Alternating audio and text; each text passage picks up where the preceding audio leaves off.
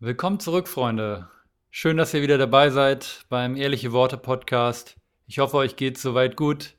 Mir geht es jetzt auch wieder ein bisschen besser. Ich habe die letzte Woche mal wieder lernen müssen, dass egal wie viele aufregende Projekte gerade anstehen und egal wie viel Motivation und Lust da ist, einfach mal zu hasseln, richtig mal durchzuarbeiten, richtig viele Dinge zu schaffen, trotzdem ist es immer wichtig, sich die Zeit zu nehmen und einfach so ein bisschen Balance zu finden und ja, so ein bisschen runterzufahren, auch wenn man sich denkt, ich will jetzt diese eine Sache noch durchziehen oder diese eine Sache beenden. Irgendwann kommt es auf euch zurück. Von daher, wenn ihr gerade irgendwie in so einem Modus seid, wo ihr einfach nur hasselt, hasselt und ganz hart arbeitet und auch sicherlich viele Erfolge feiert, gönnt euch trotzdem ab und an nochmal eine kleine Pause. Einfach, ja, euer Körper braucht das und äh, ansonsten fahrt ihr irgendwann gegen die Wand.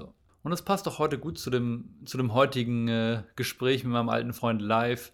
Und ich muss an der Stelle auch ganz klar sagen, es ist definitiv eins meiner Lieblingsgespräche gewesen. Live ist ein super Storyteller und eigentlich würde ich mir sogar fast wünschen, dass er seinen eigenen Podcast macht. Aber es passt thematisch auf jeden Fall gut auch zu seiner Story, die ich jetzt gar nicht vorne wegnehmen möchte. Des Weiteren möchte ich euch jetzt auch nicht lange auf die Folter spannen. Das Übliche nochmal einmal ganz kurz, einfach nur für die Leute, die neu dabei sind. Wenn es euch gefallen hat oder wenn euch vielleicht auch was nicht gefallen hat, wenn ihr irgendwelche Ideen habt, wie ich vielleicht diese ganze Podcast-Geschichte noch angenehmer gestalten kann, dann lasst mir gerne Feedback da. Wenn ihr jemanden kennt, der gerne auf meinem Podcast mal reden soll, oder wenn ihr ein Thema habt, über das ihr gerne mal auf diesem Podcast reden möchtet, oder wenn ihr ein Thema habt, über das ich gerne mal in einem Solo-Podcast reden soll, dann sagt mir gerne Bescheid. In jedem Fall, Freunde, viel Spaß mit dieser Episode. Danke fürs Einschalten, bedeutet mir wirklich viel und bis bald. Viel Spaß.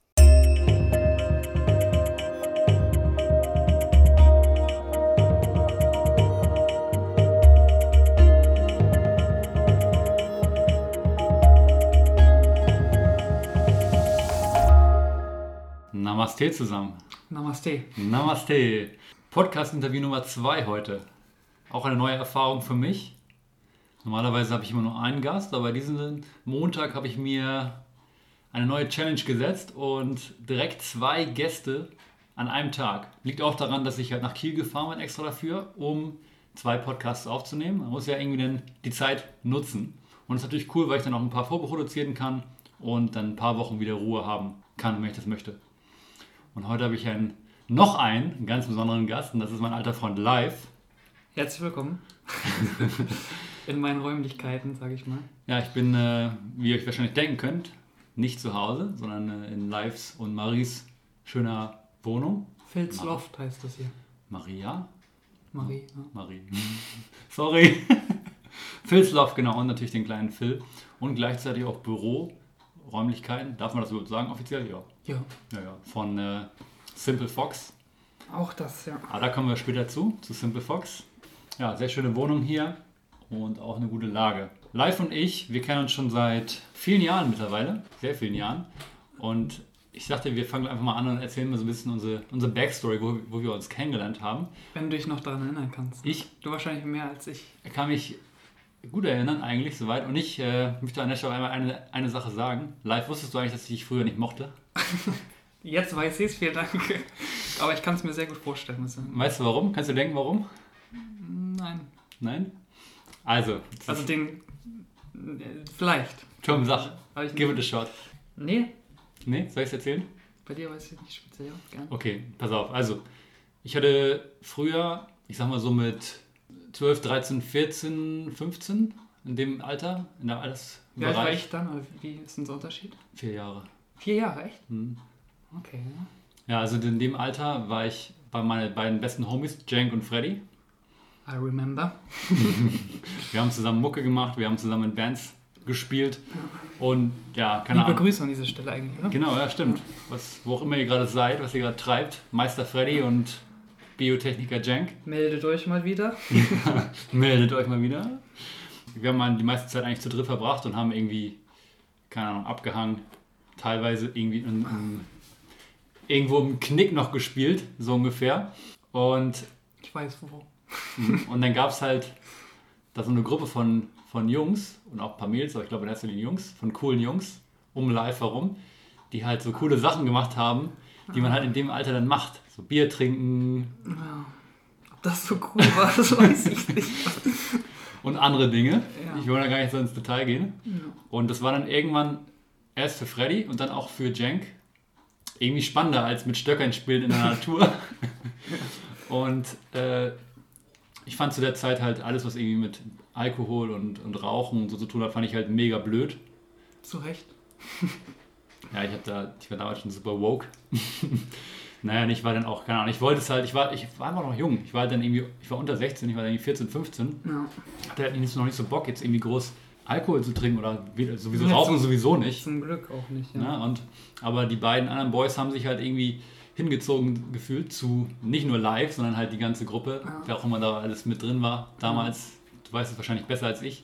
Ja, und dann hieß es immer mehr und immer mehr, ja, wir chillen heute bei, bei live. Oder da im, im Garten. Garten hieß es immer. Da irgendwie hatte die da so ein Gartenhäuschen, so ein Schrebergarten, irgendwie sowas. Und dann hieß es immer, ja, wir chillen heute im Garten.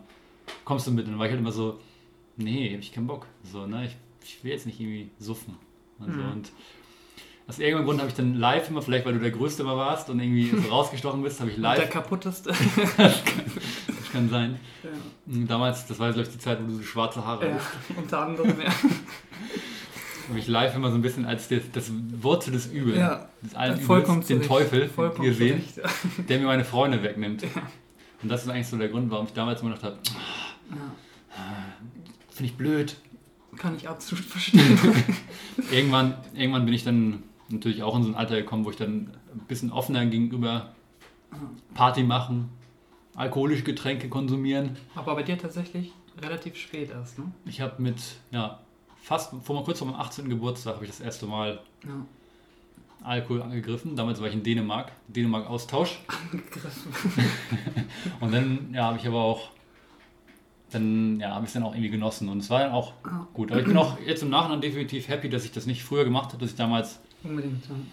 ich sag mal, stark geblieben bin. Ich bin ja damals dann auch mit, mit 16 hatte ich immer ein Motorrad und eine 125er. Dann bin ich ja auch ins Max gefahren. Nüchtern, alle waren Stimmt, irgendwie komplett betrunken. Ich mhm. bin mit dem Motorrad hin, ein bisschen zu dancen. Und dann bin ich wieder nach Hause gefahren. War trotzdem am Ende des Tages bereue ich nicht, dass ich nicht in der Zeit schon so viel Party gemacht habe.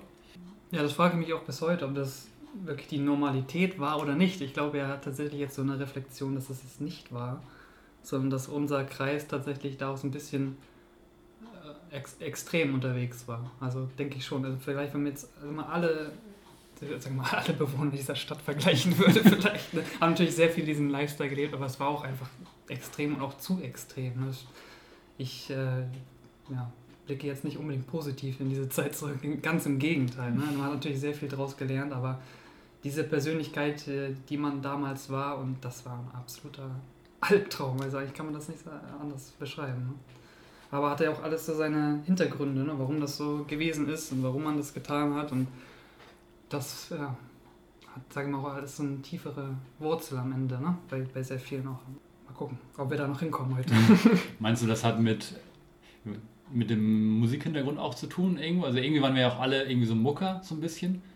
Ja, das war, ich glaube, die Clique an sich. So Punks Ja, fast auch voll, bei mir, auch bei mir, ja. Ich glaube, ich war nie, nie ein richtiger Punk, ne, aber dieser Lifestyle dahin schon. Aber es war halt sehr viel kaputt auch und sehr viel Chaos auch äh, in, im, im Leben, sage ich mal, generell auch bei mir auch durch das Elternhaus, durch mein Umfeld, durch viele Dinge, die dort passiert sind. Und dann ist man in diese, sag ich mal, Szene auch reingerutscht und ähm, hat sich da ausgelebt und hat da auch seinen Freundeskreis äh, gefunden und dann in dem Sinne auch viele andere mit da rein, reingezogen, mit reingetragen in, den, diese, in diese Kreise, sage ich mal. Ob das gut war, weiß ich nicht. Ich glaube eher nicht. Ne? Also damals, der möchte ich jetzt nicht nochmal demjenigen begegnen, sage ich mal heutzutage. Ne? Würdest du, wenn ihr, genau, wenn ihr dir jetzt quasi dir, Ja. dann 18, einem 16-Jährigen und Das 17-Jährigen wär spannend, aber ich Self glaub, ich entgegenstehen würdest, was würdest du denken? Ich dachte so, oh Gott, oh Gott. Also, bitte nicht, hör auf damit. Geh nach Hause, hör auf damit. Ja.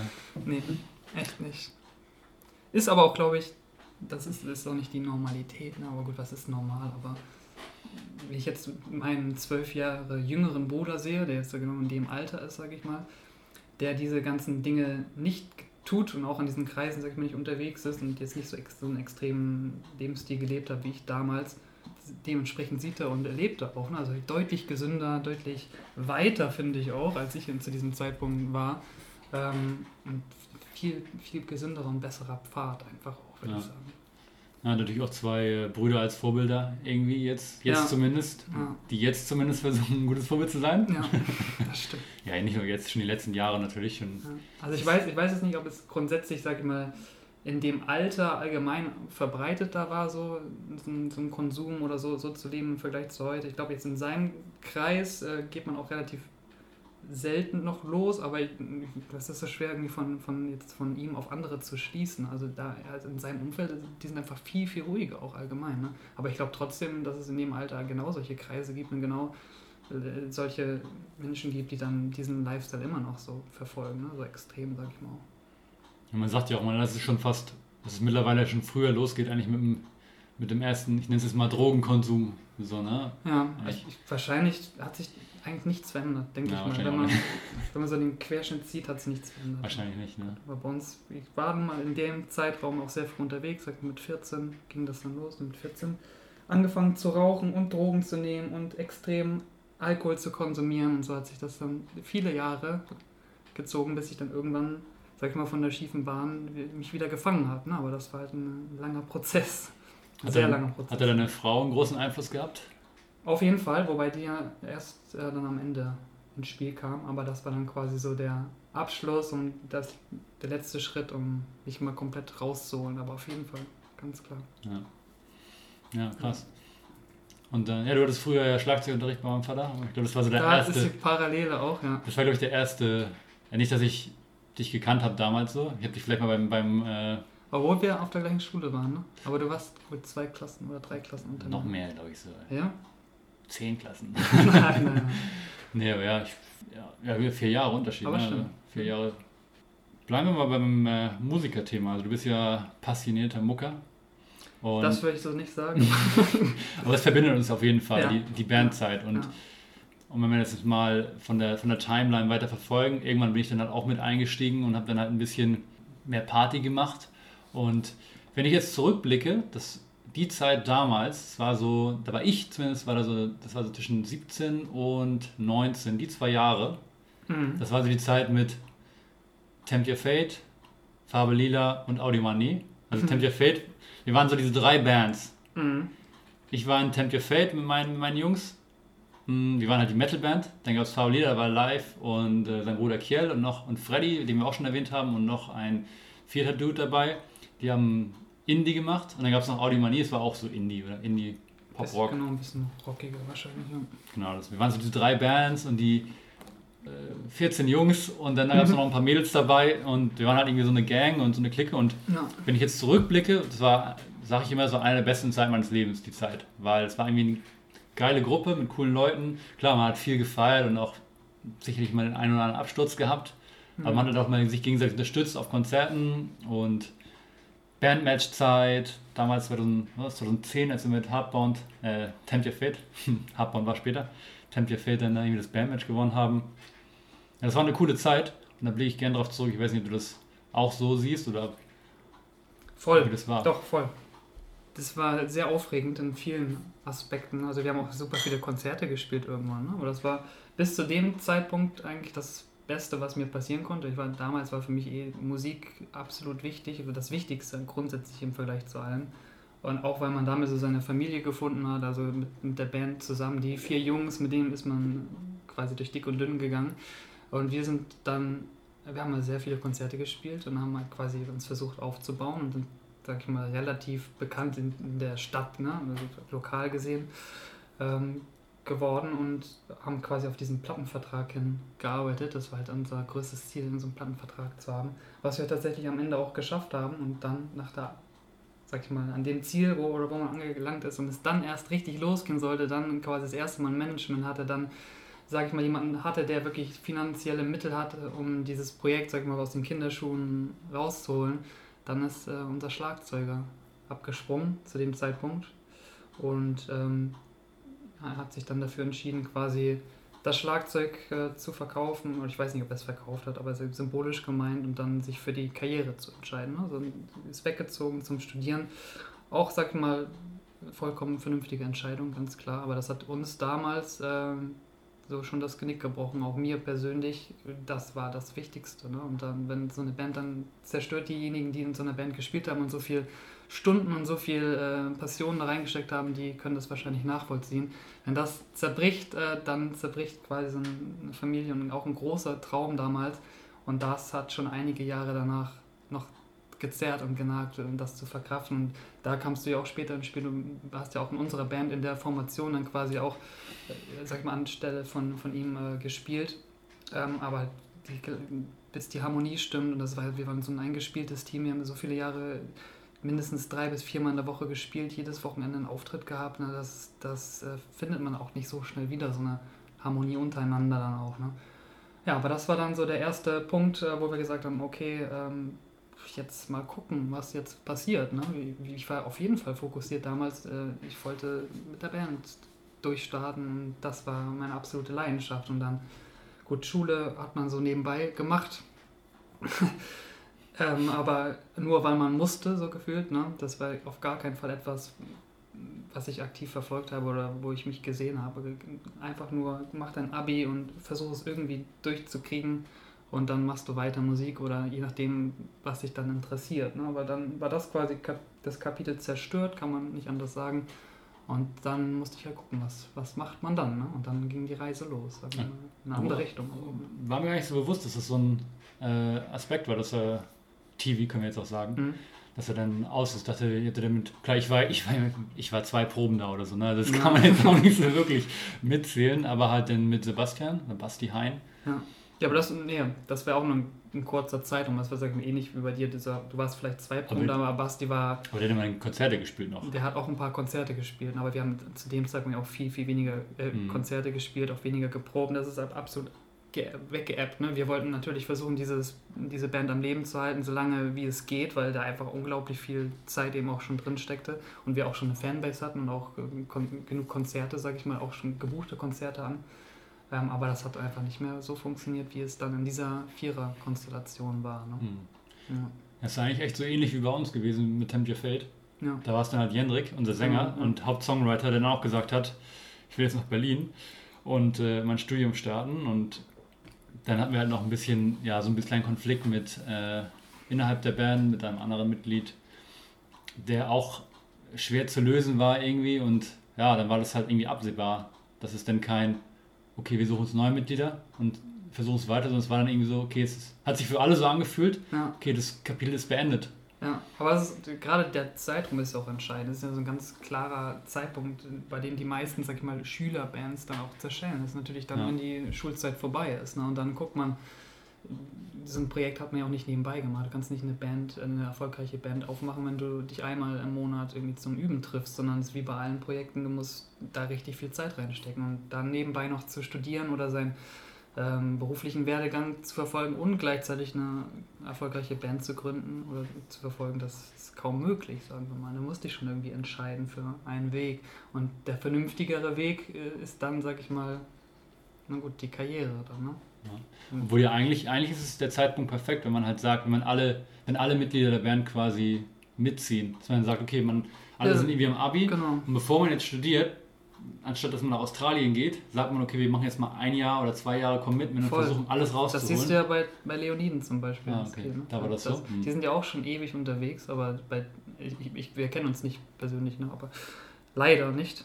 Geile sage. Band, ja. Obwohl wir aus der gleichen Stadt eigentlich schon wahrscheinlich ewig parallel neben, nebeneinander Musik und wundert mich auch total. Ähm, ich glaube, wir waren auch damals mal zusammen auf der Bühne, aber das war, das war super lange her. Aber die haben sich quasi, wir haben uns parallel nebeneinander irgendwie entwickelt in der gleichen Stadt. Aber die haben sich dann, denke ich mal, auch gefunden und dann auch gesagt, okay, das ist jetzt alles, was wir machen möchten. Wir geben alle zusammen Gas und jeder gibt, gibt alles dafür. Ne? Und nicht nebenbei noch tausend andere Dinge, sondern das mit vollem Fokus und dann funktioniert es auch. Ne? Ja. Also, du siehst ja, es funktioniert bei denen wunderbar. Ich glaube, mittlerweile können die sogar davon leben, denke ich, denk ich mal, so mit was ich als letztes im Interview mal rausgehört habe. Und das ist natürlich stark. Aber man muss auch bedenken, jetzt. Ne? Und ja. der Weg dahin, da musst du eben auch viele Opfer bringen, um das zu erreichen. Ne?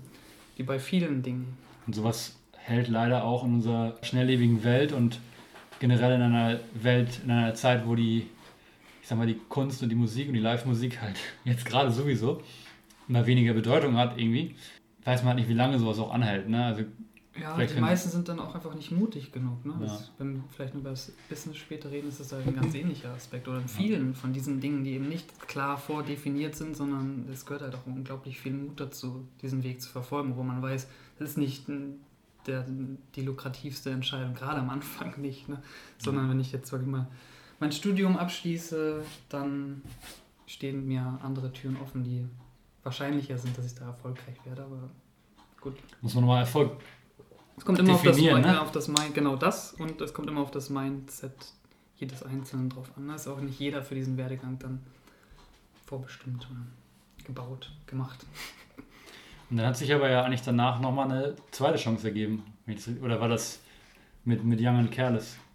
Oder würdest du sagen, das war nie so die Chance wie mit Farbe Also von außen, ich bin ganz ehrlich, musikalisch hat mich Young and Careless immer viel mehr abgeholt als Farbe Ja, so, ich glaube. War einfach viel reifer eigentlich von der mhm. Musik noch. Aber ich glaube, das lag tatsächlich jetzt nicht unbedingt daran, äh, sag ich mal, an der Band, sondern auch an der an dem Alter und der Zeit, ne? weil die, sag ich mal, Farbe Lila ist eine Musik, da sind wir eine Schülerband gewesen. Ne? Und je länger du dabei bist, desto reifer wird dein Sound. Wenn wir jetzt mit Farbe Lila in diesem Alter weitergemacht hätten, hätten wir auch einen ganz anderen Sound gehabt, da, ne? sondern ähm, und eine ganz andere Reife quasi auf, auf der Platte dann auch gehabt. Aber natürlich, sind wir Young Careless, das war der, der nächste Schritt und die nächste Stufe und das war auch so, sag ich mal, die Weiterentwicklung davon. Aber da haben wir jetzt, sag ich mal, da war die Ambition nicht mehr so krass wie zu diesem Zeitpunkt damals, sondern das hat mich auch sehr geprägt, dadurch, dass einfach dieser Traum zerstört worden ist, dass man auch so ein bisschen vorsichtiger wurde, jetzt sage ich mal, beim nächsten Projekt. Und ähm, auch, auch von, der, von den Bandmitgliedern hatte jeder auch schon so seinen Plan B auch noch im Kopf, denke ich mal, zu diesem Zeitpunkt. Ja. Mhm.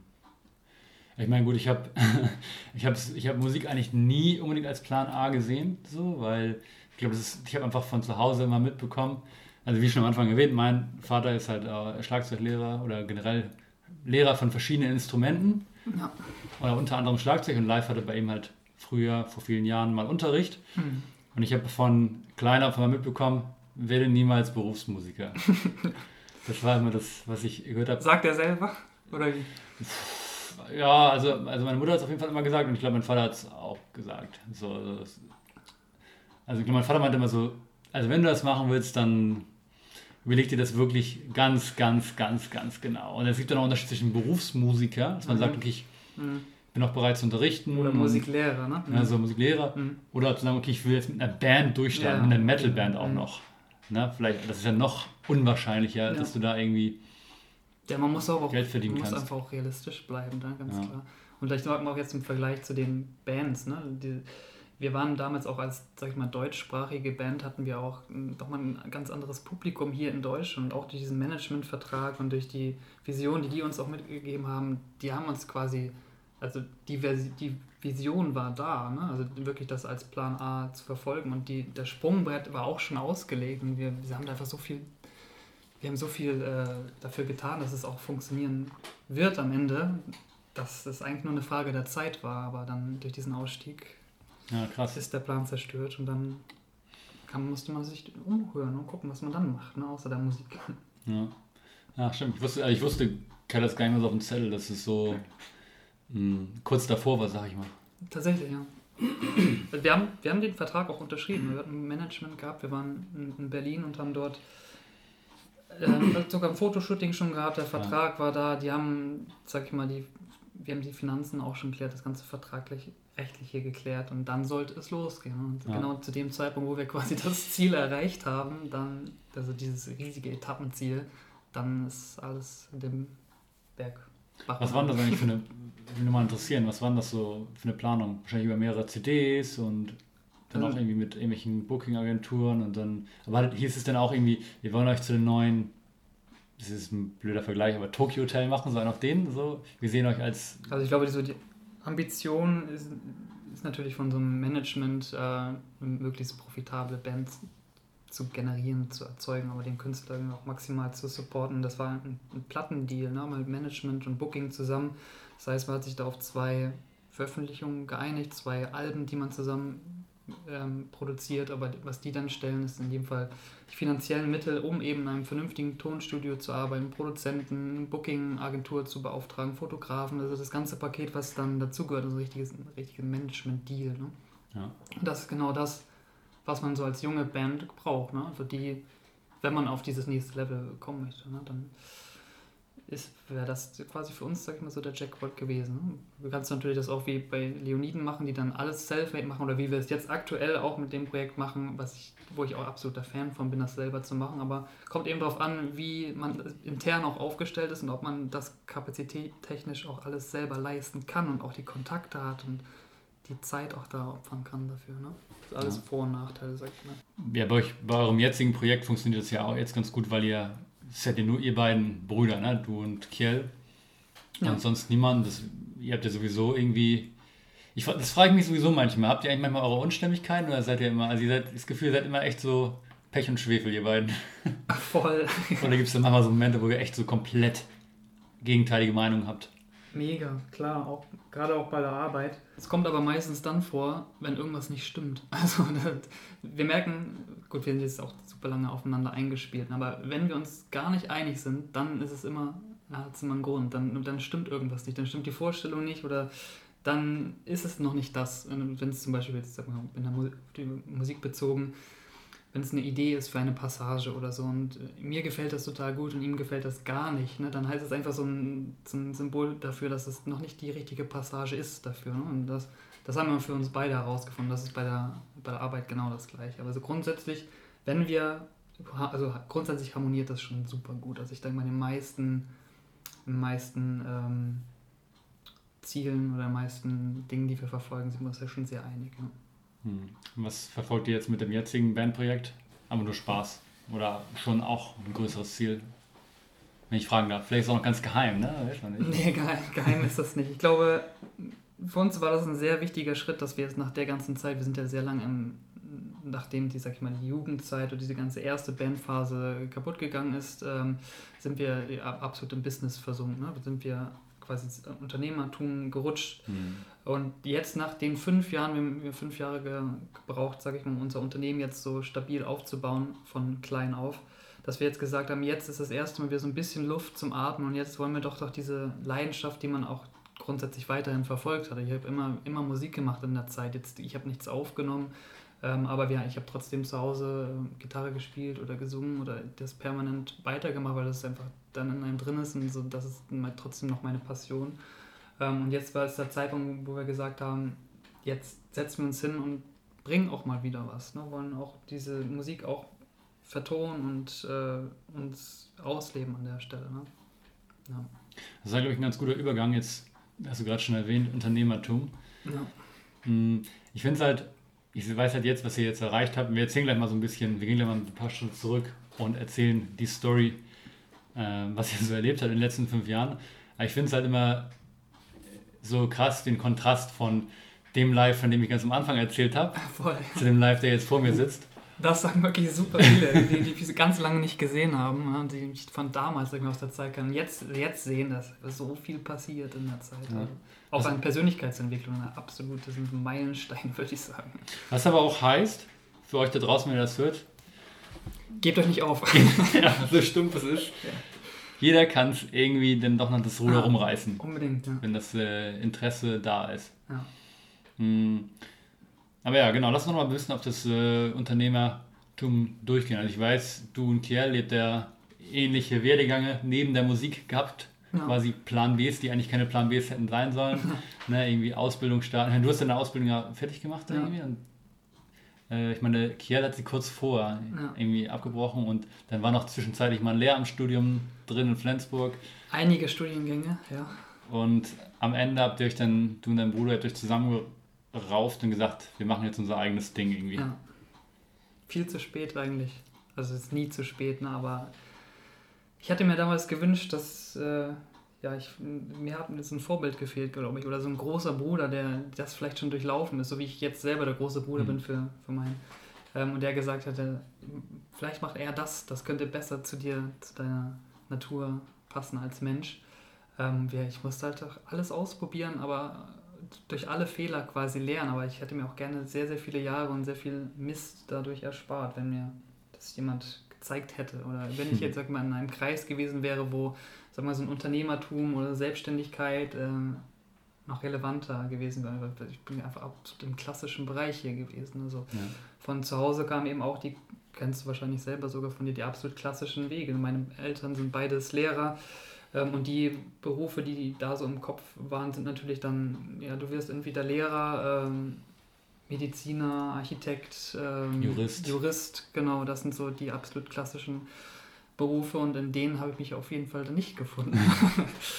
Aber tatsächlich am Ende, also ich habe relativ viel ausprobieren müssen, um dahin zu kommen und es ist dann schon sehr nah am Lehrer dran gewesen am Ende. Aber dann, äh, sagen wir im fünften Semester, äh, bei Kehr war es im fünften Semester, bei mir ein bisschen vorher, haben wir dann auch gesagt, nee, auch das, nee, auch nicht, auch kein Lehrer. Das Gab es da irgendwie einen, einen so einen, so einen Moment, der, wo ihr gesagt habt, jetzt ist es vorbei? Oder, was- oder gab es irgendeinen Moment, so, so, so einen auslösenden Punkt? Oder war das echt eher so ein Prozess, dass ihr immer mehr, immer häufiger darüber geredet habt und dann das Bild quasi immer klarer vor euren Augen wurde, dass ihr gesagt habt, hey, wir sind beide im unglücklichen Studium, wollen wir nicht jetzt echt mal langsam nebenbei ein bisschen was starten? Oder war es echt so, scheiß drauf, jetzt geht's los?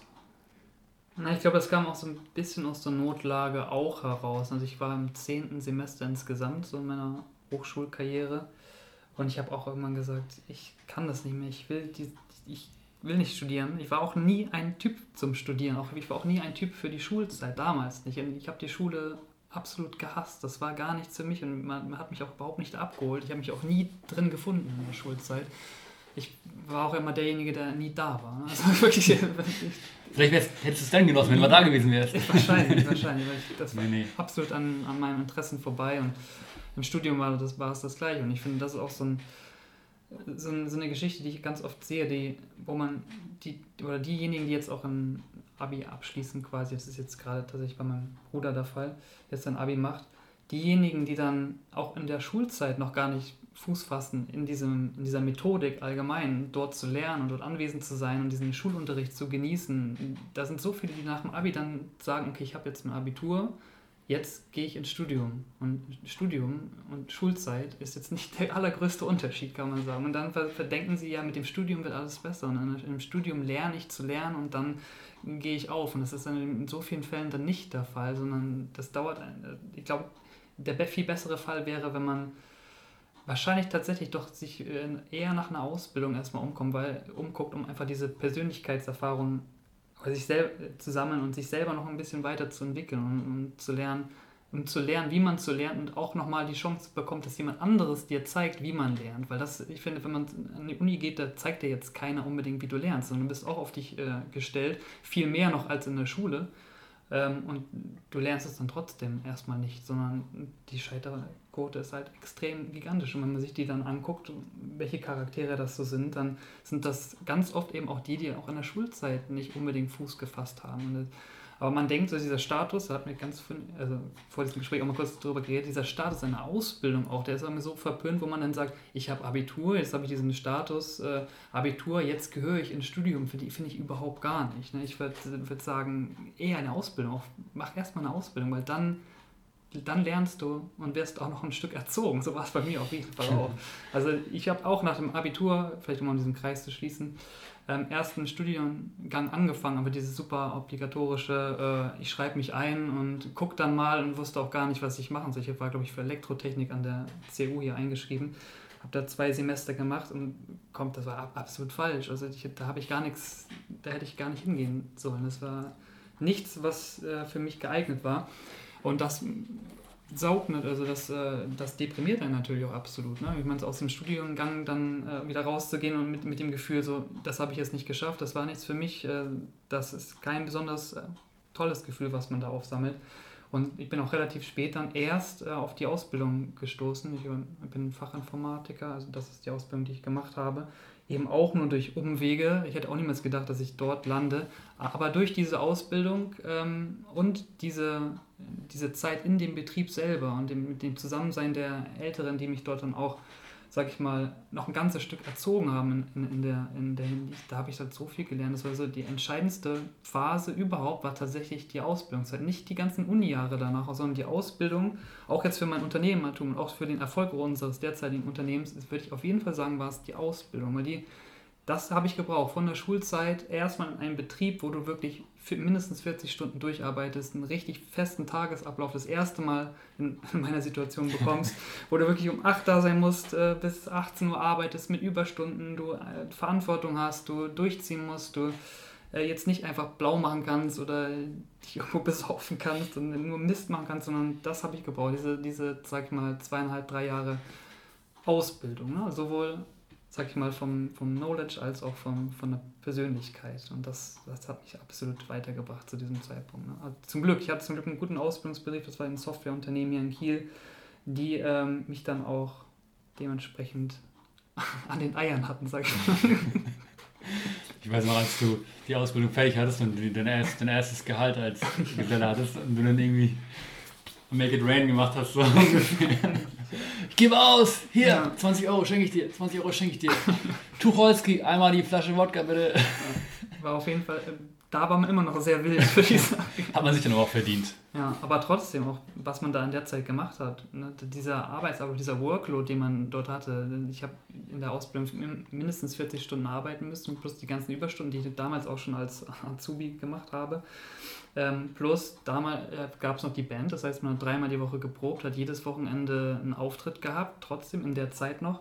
Ähm, und dann Sport war auch noch absolut äh, wichtig. Das heißt, ich war mindestens dreimal noch in der Woche beim, beim Sport und es war der, die, der ganze Tagesablauf von vorne bis hinten vollgepackt. Aber das war auch genau das, was ich gebraucht habe. Ne? Später, als ich danach äh, wieder ins Studium gegangen bin, also nach der, nach der Ausbildung habe ich gesagt, jetzt möchte ich doch nochmal studieren, dann äh, fehlt natürlich diese Struktur wieder. Mhm. Da war ich schon weiter und man ist ja nicht so blauäugig wie nach dem Abitur in so ein Studium gegangen, sondern schon viel strukturierter und geplanter und auch weiterentwickelter. Aber ähm, merke merk ich trotzdem bei vielen, wo die dann die Struktur wieder komplett verlieren in so einem Studium. Ja. Ne? Und dann diese Zeit auch einfach so uneffektiv ist. Es sind so viele auch von meinem, aus meinem Freundeskreis, die jetzt, sage ich mal, mit 30 noch im, im Studium sind und denke, boah, Leute, was habe ich in den sind letzten fünf gleich, Jahren gemacht? Sind das die gleichen Jahre wie von damals? Die gleichen Leute wie von damals? Ja, aber wie viel Zeit man auch in so einem Studium da immer so abpillern kann. Ne? Ja, ja, ja. Stimmt schon. Ja, aber jetzt haben wir, glaube ich, von was ganz anderem geredet. Ne? Du, ach, alles gut. Ich, ich finde es auf jeden Fall interessant. Gerade auch diesen, ich, mir war es zum Beispiel nicht bewusst, wie hoch du letzten Endes die Ausbildung Einschätzung, wie ja. wichtig du sie für dein Werdegang auch, auch fürs, Ja, auch fürs Unternehmertum allgemein. Also hinter die Kulissen, wirklich hinter die, hinter die Kulissen zu gucken, wie funktioniert so ein Unternehmen. Wir haben jetzt auch ein Softwareunternehmen und ich habe in einem Softwareunternehmen gelernt. Diese ganzen Erfahrungen, die ich da mhm. mitgenommen habe, die nehme ich, habe ich alle mitgenommen in, in das Unternehmertum. Die ich, hätte ich so in dem Studium auch nicht gelernt oder habe ich auch nicht im Studium gelernt, sondern wirklich dadurch, dass ich mit den Leuten im Unternehmen gearbeitet habe. Ne?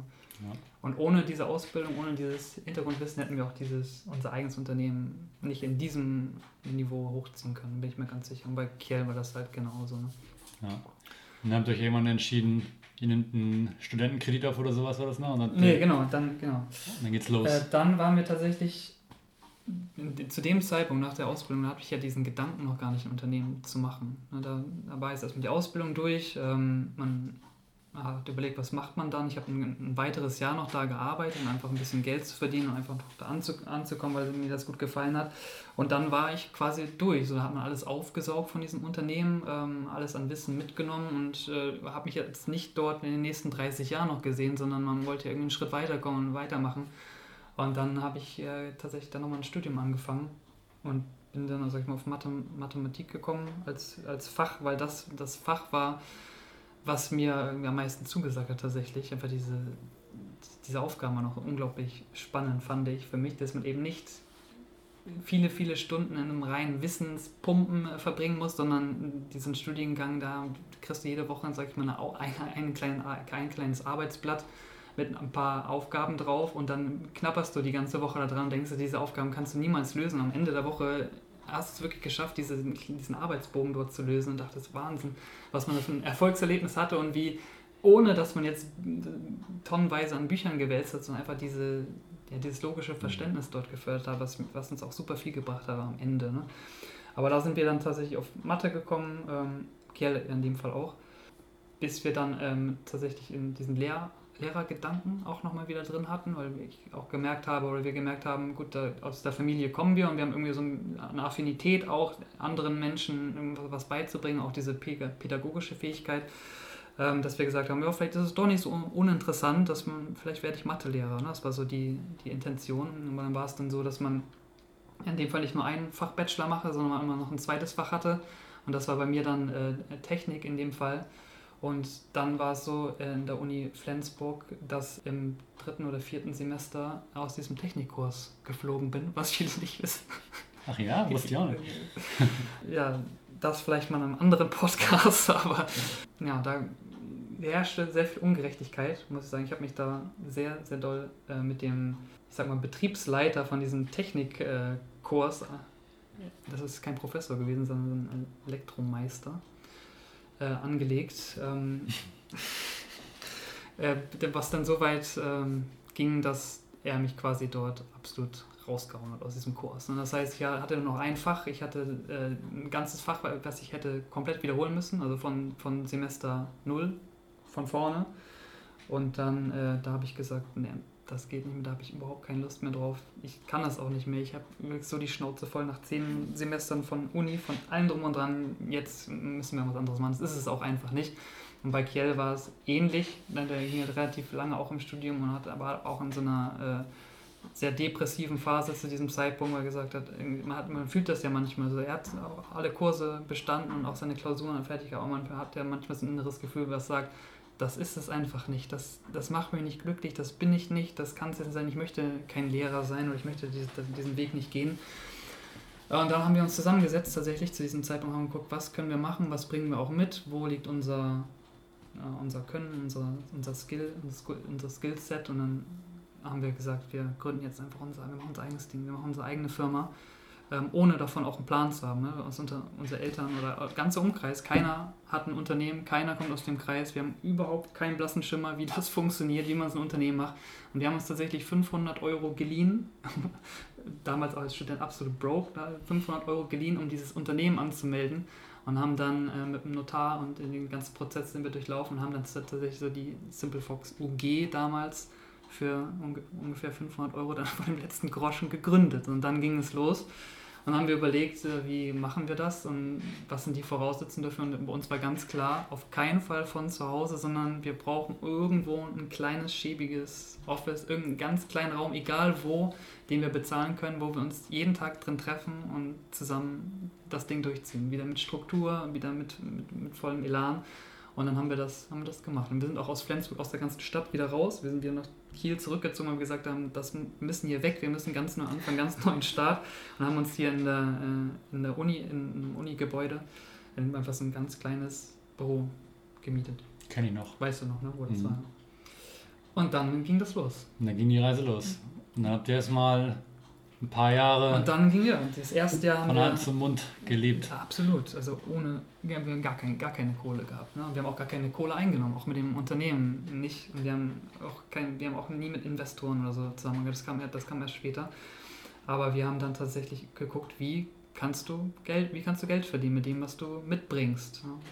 Aber die Richtung war uns auch noch nicht klar. Wir wussten nicht, wohin diese Firma geht oder wir hatten jetzt auch keine bestimmte kein Produkt oder keine Dienstleistung, sondern wir hatten diesen, diesen IT-Background, haben geguckt, was machen wir und was kann man im, im Web, sage ich mal, äh, rund um unser Gebiet überhaupt machen. Und dann haben wir angefangen, sage ich mal, Dienstleistungen äh, auf, auf, äh, zu gründen. Das war eine Programmierdienstleistung und die haben wir damals tatsächlich für 5, 6 Euro pro Stunde angeboten und dann sind dann ähm, relativ schnell in so einen WordPress-Support. Also WordPress ist, sag ich mal, ein, ein, eins der populärsten Systeme, um Webseiten zu bauen. Ähm, da sind wir reingekommen und haben dann quasi uns angeboten, im, im Internet in einer kleinen Plattform einfach Leuten zu helfen, diese Webseiten zu bauen.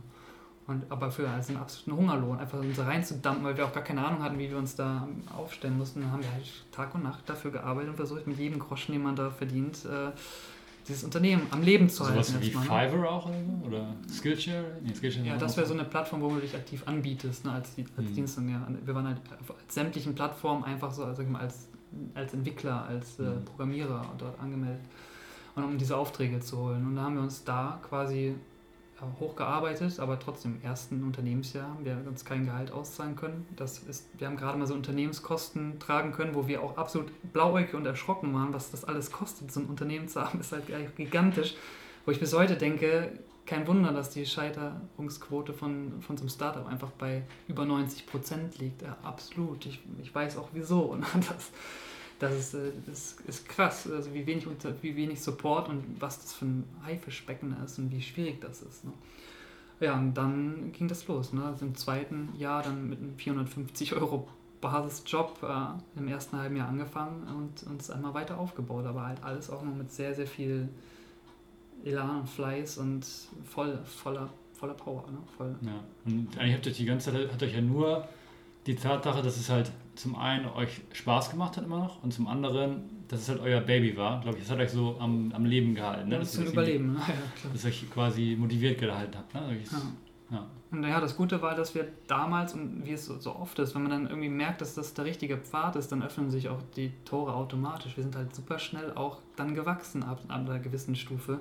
Wir sind halt in dem Bereich, wo wir waren, ich sag mal, in diesem WordPress-Support sind wir gleich äh, relativ schnell in den größten deutschen Support, in das größte deutsche Support-Team gekommen, was halt das ein riesiger Erfolg war damals für uns schon.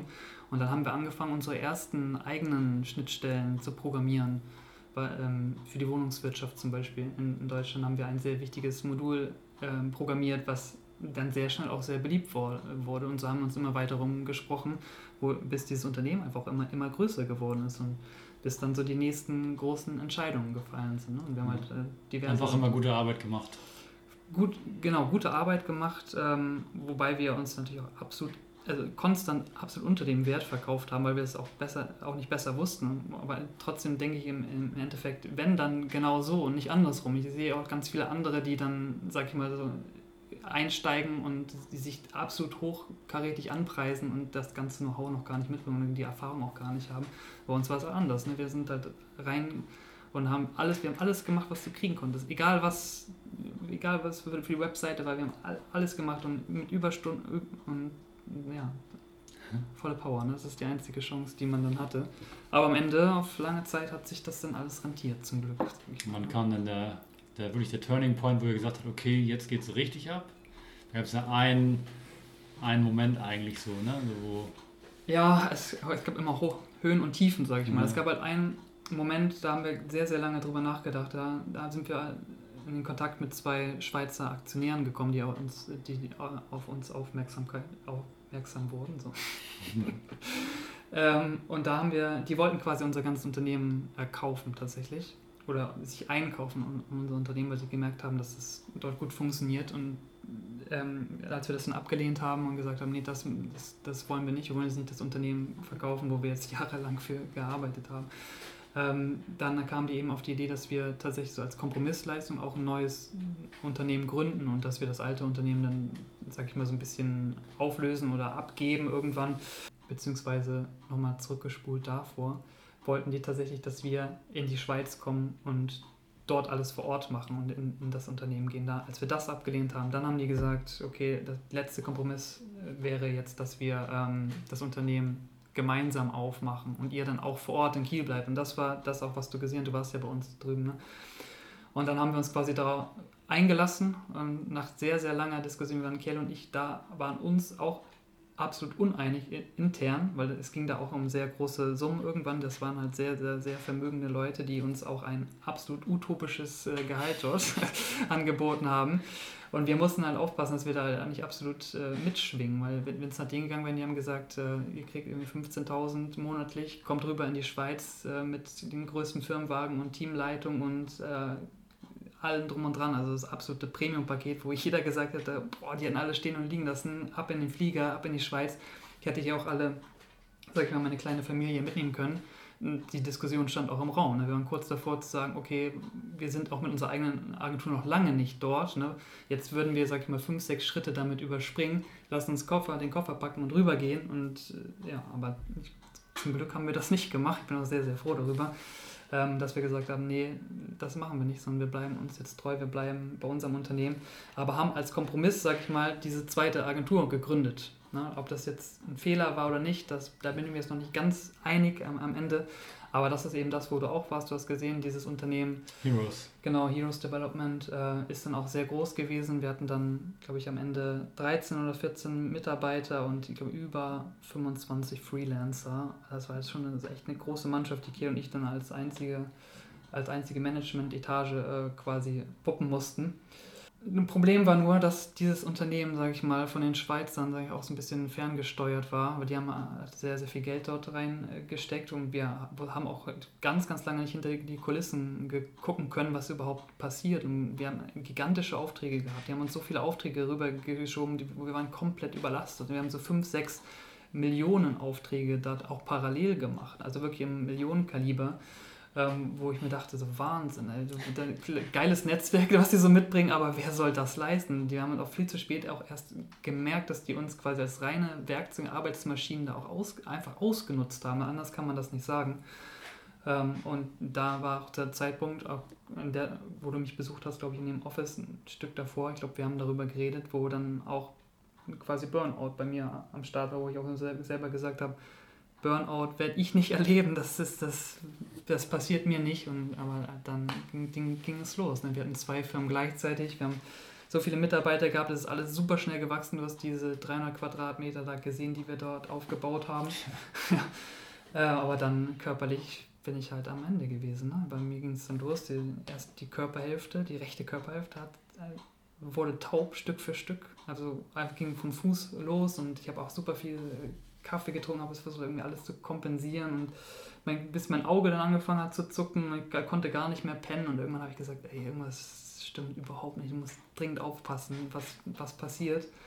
Und ich habe auch viel zu spät die Notbremse gezogen und dann, ich habe auch zu Kerr gesagt, irgendwann, ich weiß, es geht nicht, aber ich muss, ich muss Pause machen. Und das ist bis heute so, wir machen halt fast gar keinen Urlaub, also fünf Tage oder so im Jahr und wir arbeiten halt immer 50, 60 Stunden die Woche, was viel zu viel immer noch ist. Wir versuchen das schon immer runterzufahren, aber da war es wirklich so ein Monat, habe ich, musste ich Auszeit nehmen. Ich konnte nicht mehr arbeiten, es ging nicht mehr. Ich konnte mich auch gar nicht mehr konzentrieren. Habe ich auch gleich gemerkt, wie es in dem Monat besser wurde, aber ich kam da nicht raus. Nicht? Wir mussten das weitermachen. Und dann haben wir am Jahresende, äh, wo dann auch alles so, es hat sich alles irgendwie so aufgestaut, auch mit den, den Kontakt zu den Aktionären, das ist einfach total eklig auch am Ende geworden, weil wir auch gesagt haben, was passiert eigentlich, was macht ihr da? Und wir haben auch gemerkt, was die einfach für ein wie die uns auch verarscht haben. Also die haben uns wirklich verarscht. Wir haben gemerkt, wie die, wir haben Entwicklungsprojekte gemacht, Softwareentwicklungsprojekte, wo, sag ich mal, 10% der Gelder bei uns gelandet sind und 90% in eigenen Taschen. Das aber habt aber 90% der Arbeit gemacht. Absolut, 100%, 100 der Arbeit. Die sind nur von, von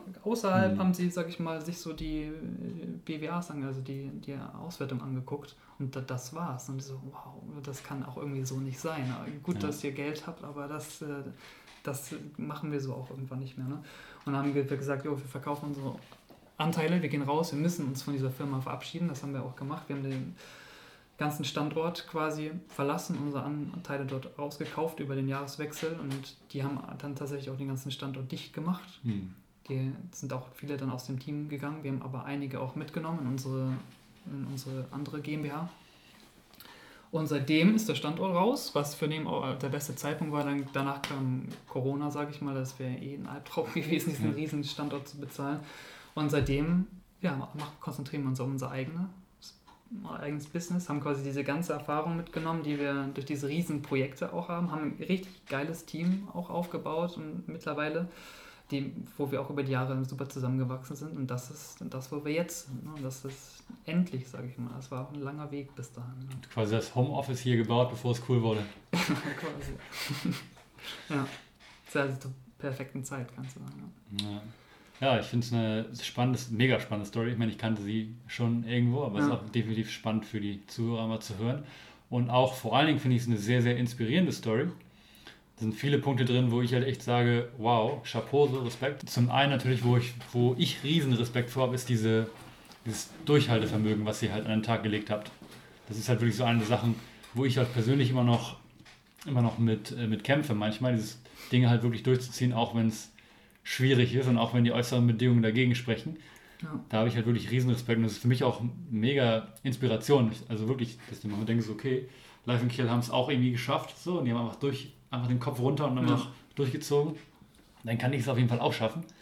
Und ja, und dann auch solche Entscheidungen, die ihr treffen musstet, dass ihr dann halt wirklich nicht nur dem Geld, sag ich mal, gefolgt seid, gesagt habt, Ja. okay, Zahlen gesehen, scheiß drauf, Hauptsache Kohle kommt rein, sondern dass ihr sagt, okay, nee, wir wollen irgendwie noch unsere eigene, unsere Identität behalten, unser eigenes Ding irgendwie noch da behalten und ja, klar, trotzdem habt ihr natürlich ein paar, einige auch negative Erfahrungen gemacht, aber letzten Endes als Lehrgeld ne? und Ja. Lehrerfahrung. Also spannende Story auf jeden Fall.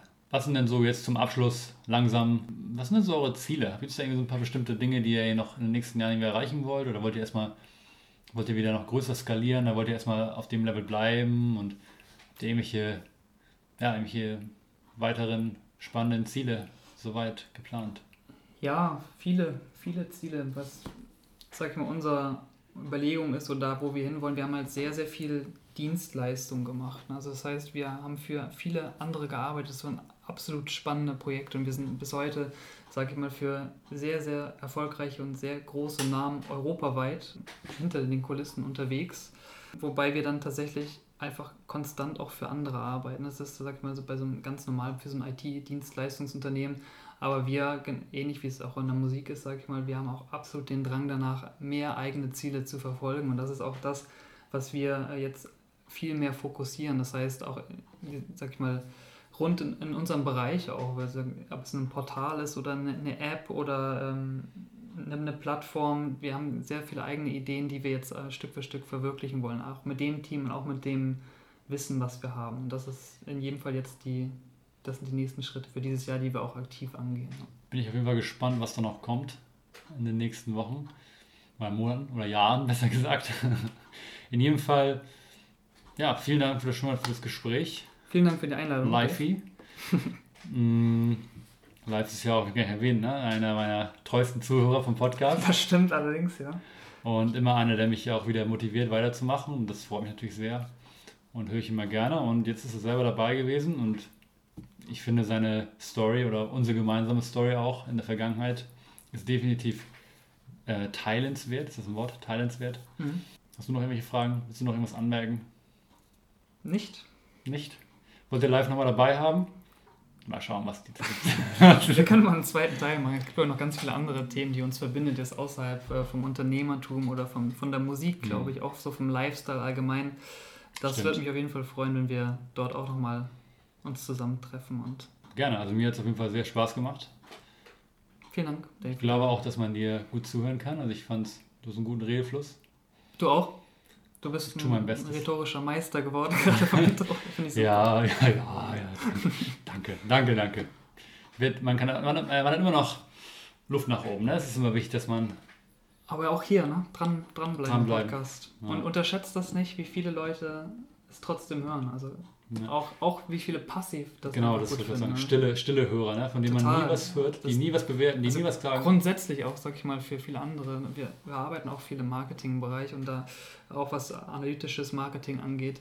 Und das, diese Statistiken, was, was die auch sagen, also total erstaunlich, was viele nicht wissen, dass gerade die Passiven, die nicht liken, die nicht kommentieren, wie einflussreich die sind und wie, wie was für treue, sag ich mal, in Anführungsstrichen Fans oder wie wichtig diese Persönlichkeiten sein können, Mhm. das ist absolut elementar. Und das sollst du jetzt auch nicht unterschätzen, wie viele diesen Podcast hören und wie viele davon auch was mitnehmen, ohne dass du jetzt eine direkte Reaktion davon erhältst. Ne? Ja, ja, Das ist auch ein spannendes Thema für nächstes Mal vielleicht. sehr gut. Ja, also vielleicht das nächste Mal, vielleicht kommst du ja mal nach Hamburg Gerne. und dann koche ich dir eine Kleinigkeit und Super dann gern. schnabulieren wir was und dann Ja. machen wir Teil 2. Ich habe auf jeden Fall Lust.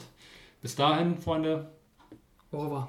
au revoir, moin moin. Moin geht auch abends, ne? Mhm. Ciao, Leute. Ciao.